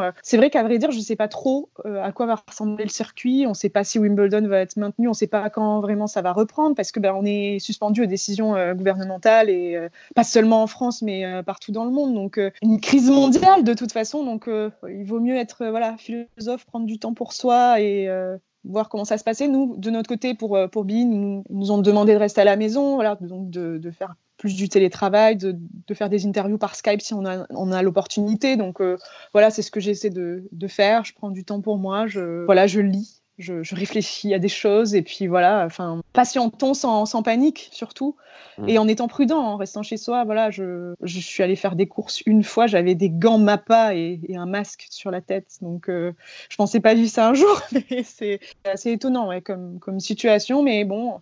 On accepte tout, hein. c'est euh, le propre de l'humanité, on s'adapte, on est toujours dans l'adaptation. Donc on, j'imagine que les joueurs de tennis c'est pareil, ils peuvent pas s'entraîner, ils peuvent pas jouer, c'est ce qui est quand même surréaliste. Donc euh, ouais, cette année 2020, elle va être étrange. Dans... Il n'y aura, pas de... Il y aura pas de vainqueur à Indian Wells, il n'y aura pas de vainqueur à Miami. Enfin, mon frère, l'autre jour, m'a envoyé le circuit, euh, enfin le voilà le calendrier ATP avec marqué suspended partout là sur euh, toutes ces semaines. Et il me fait ça fait quand même bizarre. Et je fais oui c'est vrai qu'on ne sait pas trop à quoi ça va ressembler. Donc euh, attendons. Bah, on est obligé de tous patienter, de prendre notre mal en patience. C'est vrai que ça va nous manquer. Enfin moi ça me manque déjà déjà de pas jouer et puis de évidemment de de pas commenter, de ne pas avoir de quand même, euh, même à la télévision. Ça, c'est moi, c'est ce qui m'a fait prendre conscience de l'ampleur de la de la situation. C'est quand ils ont annulé le tournoi d'Indian Wells, je me suis dit ah oui là, c'est quand même très sérieux. Euh, c'est du jamais vu euh, pratiquement. Donc on, ouais, il faut être prudent et prendre la crise sanitaire au sérieux. Quelle interview tu essayes d'avoir actuellement? Tu peux en parler ou c'est euh, bah, bah, écoute, j'ai fait, j'ai fait Corentin Moutet hier. Euh, là, je vais essayer d'avoir Lucas Pouille et euh, Pierre Hugerbert normalement aussi ce soir avec Fabrice Santoro. On va essayer d'organiser ça, on va voir. Et puis j'essaie de voir. Là, je, je vais essayer d'avoir David Goffin. on va, on va voir s'ils veulent parler aussi, hein, parce que avec le report de Roland Garros, c'est un petit peu aussi touchy. Ils n'ont pas tous envie de, communiquer pour l'instant, donc voilà, je vais voir qui veut bien me, me répondre depuis son canapé J'ai euh, cinq ou six questions de fin qui sont récurrentes mhm. pour tout le monde. D'accord. Qui élargissent un petit peu la, sphère du tennis uniquement. Mhm. Euh, qu'est-ce que tu fais aujourd'hui pour être une meilleure personne? J'écoute les gens parler et je leur pose des questions. J'essaie de m'intéresser un maximum aux gens autour de moi et euh, ne pas considérer pour acquis toutes mes relations amicales et professionnelles. Et c'est pas c'est pas trop une déformation professionnelle te concernant d'écouter les gens et de poser des questions? Si si, mais euh, je oui, je pense que ça fait partie de, de nous euh, journalistes de, de, poser des questions, d'être à l'écoute, mais euh, comment dire, quand on est journaliste, c'est comme un réflexe pour avoir de la matière pour en tirer, euh, pour en faire un reportage, pour en faire quelque chose. Là, c'est quand même une écoute qui n'a pas de but, qui n'est pas euh, intéressée entre guillemets. Euh, même si j'aime pas trop le terme intéressé parce que je suis pas intéressée quand je fais une interview avec un, genre de tennis. Mais non, non, c'est plus voilà. Essayer d'être à, l'écoute de mes amis, voilà, à l'écoute de, leur, de leurs soucis quotidiens et d'apporter mon aide, si, je peux apporter mon aide, si mon oreille peut être une aide, si je fais ça un maximum. Et je lis aussi beaucoup.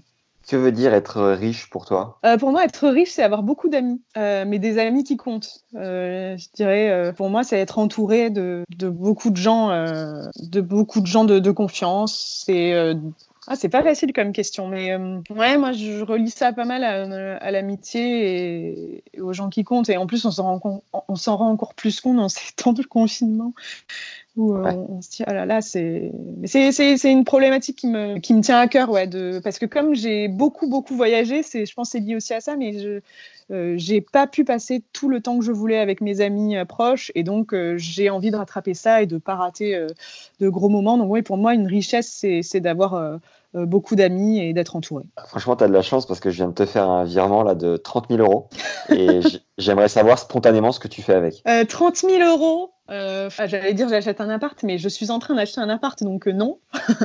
enfin, je pas. Ouais, bah, voilà, exactement. Bah non, j'achète un appart euh, à Biarritz, voilà, à Bidar. mon, grand rêve, c'est d'habiter au Pays Basque plus tard. Ouais, ouais. C'est un de mes projets de vie, ouais. ouais. Génial. Et donc, avec les 30 000 euros, on part sur Bidar. On part sur Bidar, ouais, ou Saint-Jean-de-Luz. Est-ce que tu médites? Euh, non, non, j'ai essayé. Pour l'instant, je suis pas hyper réceptive à, la méditation. Non, j'ai essayé. Alors euh, là, on me propose des, yogas euh, par Skype. Je vais peut-être tenter le coup, je vais voir. Mais non, j'en ai fait, évidemment. J'ai voulu voir un petit peu ce que c'était. Alors, je pense que ça, ça aide beaucoup hein, à être calme, plus patient dans la vie. Mais je, je pense que j'ai pas la patience de méditer chaque jour. Enfin, en tout cas, j'arrive pas à m'astreindre à, à ce genre de, de rituel encore pour l'instant. Est-ce que tu pourrais nous partager deux rêves que tu as, un via ton métier et un mhm. un peu plus personnel, vraiment une réalisation euh, perso C'est vrai que ça c'est difficile. un de mes rêves, ce serait quand même de, de présenter euh, ou de travailler sur Roland Garros en tant que, en tant que présentatrice ou en, bord terrain euh, pour euh, les chaînes françaises. Donc on n'a jamais diffusé Roland Garros, je pense que ce serait quand même un de mes rêves. Et non, et non, un de mes rêves aussi, c'est de, de, travailler sur les Jeux Olympiques un jour. Jamais, j'ai jamais couvert les Jeux et donc ouais, ça, ça aussi c'est un, un autre rêve à réaliser. Et au niveau perso, euh, en dehors de ton métier, du coup? Ben, bon, c'est avoir des enfants, euh, fonder une belle famille euh, qui vivra au bord de l'eau à Saint-Jean-de-Luz. Génial. Est-ce qu'il y a un livre qui a changé ta vie? Ben, j'en ai un, lu un récemment qui m'a quand même pas mal questionné. C'est le, le, livre Sorcière de Mona Chollet. Parce que, évidemment, dans ces temps liés au féminisme, je m'interroge, je me questionne beaucoup aussi. Et c'est vrai que j'ai pris conscience de pas mal de, choses en lisant ce livre que je conseille à, à toutes les femmes et même également à, à tous les hommes.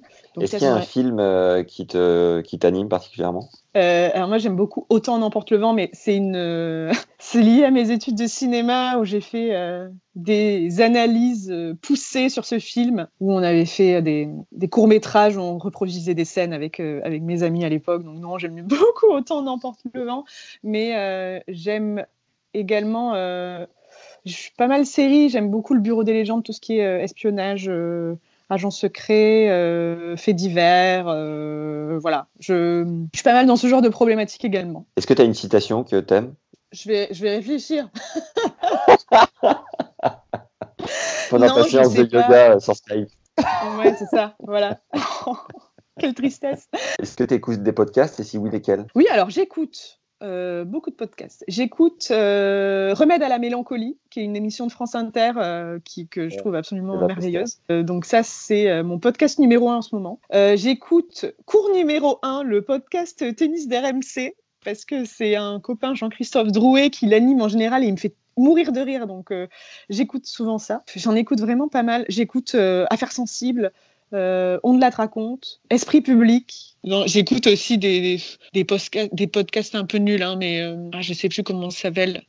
Des gens qui font des blagues pendant deux heures. Non, Génération XX. Après, j'aime bien les, les, portraits de gens. Je trouve que ça s'écoute euh, hyper facilement. Euh. Comment est-ce que tu connais Tennis Légende? Bah, Tennis Légende, mais ça me fait tellement rire. Bah, je sais pas, je, je sais plus si j'ai commencé sur Twitter ou Facebook à suivre. Parce que vous relayez tout le temps des, des, vidéos hyper marrantes et un peu euh, décalées, donc euh, assez friande de ça. Donc je, je non, je, ouais, sur les réseaux en tout cas. Est-ce que tu aurais une question à poser à Johan, du coup, qui anime vraiment, euh, qui est dans l'ombre de Tennis Légende et qui se donne un mal de chien à trouver tout ça? Eh bien, j'aimerais savoir euh, quel est son réseau? Quelles sont ses sources? Est-ce que les gens lui envoient directement euh, les vidéos euh, qui deviennent virales ou elles sont déjà virales? Il détecte le, le côté viral de la vidéo et euh, il la met en ligne ou enfin non, non, ma question est mal posée. Est-ce qu'il détecte dans une vidéo qui circule déjà le, le, le, potentiel viral ou si ce sont directement à lui que sont euh, envoyées euh, toutes ces vidéos? Également, est-ce qu'il a prévu de monter euh, au tennis cette année? Qui est-ce que tu aimerais voir être interviewé ici que tu prendrais vraiment plaisir à écouter? Et qui est réaliste pour nous d'interviewer dans la mesure du possible? Raphaël Nadal euh, Eh ben voilà euh, non, En espagnol Non, qui j'aimerais entendre euh, en réaliste pas, Ouais, quelqu'un du tennis et pas forcément... Pour le moment, on se, on se concentre sur le tennis hein. francophone, voilà. Un Stan Wawrinka, quand même. Je trouve qu'il peut, nous faire, il peut nous faire rire. Il, est, il a un potentiel décalé aussi qui peut correspondre et s'adapter euh, au ton de Tennis Legend, je pense. Euh, Qu'est-ce qu'on peut te souhaiter, euh, Charlotte? De sortir de ce confinement. non, euh, ben, que le sport reprenne pour, euh, pour tout le monde, pas forcément pour moi, mais euh, que, que, voilà, que tout le monde parvienne à reprendre une vie normale et en bonne santé. Je pense que c'est la priorité pour, pour chacun. Si on veut te contacter ou te proposer un projet, comment, comment on peut s'y prendre? Eh bien, écoutez, il y a Twitter ou Instagram. je suis en profil public, donc tout est possible. Eh bien, un grand merci d'avoir pris le temps d'avoir accepté. Merci à toi, Maxime. Pas de problème. Bon, bon confinement. Merci. Et toi aussi, profite bien de, des ouais. vagues de bidard. Voilà. C'est gentil, c'est adorable. Prends soin de toi. De à bientôt. merci. Salut. Ciao. Merci d'avoir écouté cet entretien jusqu'au bout et un grand merci à Charlotte d'avoir joué le jeu. J'espère que ton slice de revers a d'ailleurs progressé depuis qu'on a enregistré cet épisode. Tu peux nous rendre un immense service en partageant tout de suite l'interview à deux potes à toi et en inscrivant tes amis au podcast directement sur leur téléphone. Le bouche à oreille fonctionne à merveille. Et si tu l'as déjà envoyé à deux amis la semaine dernière, eh ben t'en trouves deux autres. Si tu veux être une légende dans notre cœur et nous permettre d'avoir des invités de renom, il suffit de nous mettre 5 étoiles sur Apple Podcast et de sortir non pas ta raquette mais ta plus belle plume pour nous laisser un commentaire sympa. Immense merci à Arnaud Sexy Bison, aussi généreux que ton pseudo, Damiano et Pif pour vos mots qui nous vont droit au cœur, et la palme de la semaine revient à Arnaud qui nous écrit Bon, je prends le téléphone de ma femme pour vous dire à quel point votre podcast est déjà légendaire à mes yeux. Vos interviews sont hyper pointues et les témoignages sont inspirants. Bravo et keep going. Vraiment beau gosse Arnaud, merci beaucoup et à qui le tour semaine pro? Un autre big big big merci à Romain qui a fait chauffer la CB pour nous soutenir sur Tipeee. Euh, parce que là aussi, avec euh, Johan, le fondateur de Tennis Legend, on a mis en place donc un compte si tu veux nous soutenir entre la préparation, le tournage, le montage et la diffusion. Chaque épisode représente environ 10 heures de travail. Tu peux donc nous encourager à tout donner chaque semaine à hauteur de 2 euros, soit un café par mois ou plus si le cœur t'en dit. Le lien pour y accéder est dans la description de l'épisode juste en dessous. Pour finir, si t'es pas au courant, on fait des t-shirts légendaires que tu peux trouver sur notre boutique en ligne, boutique.tennislegende.fr. Voilà, profitez bien du Masters parce qu'après, c'est rideau de fin de saison sur 2020.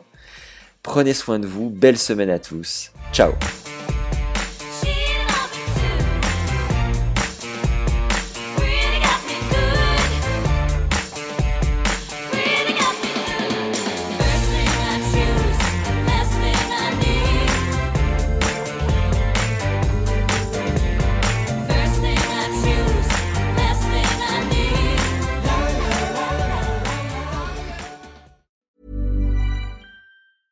Hey, it's Danny Pellegrino from Everything Iconic.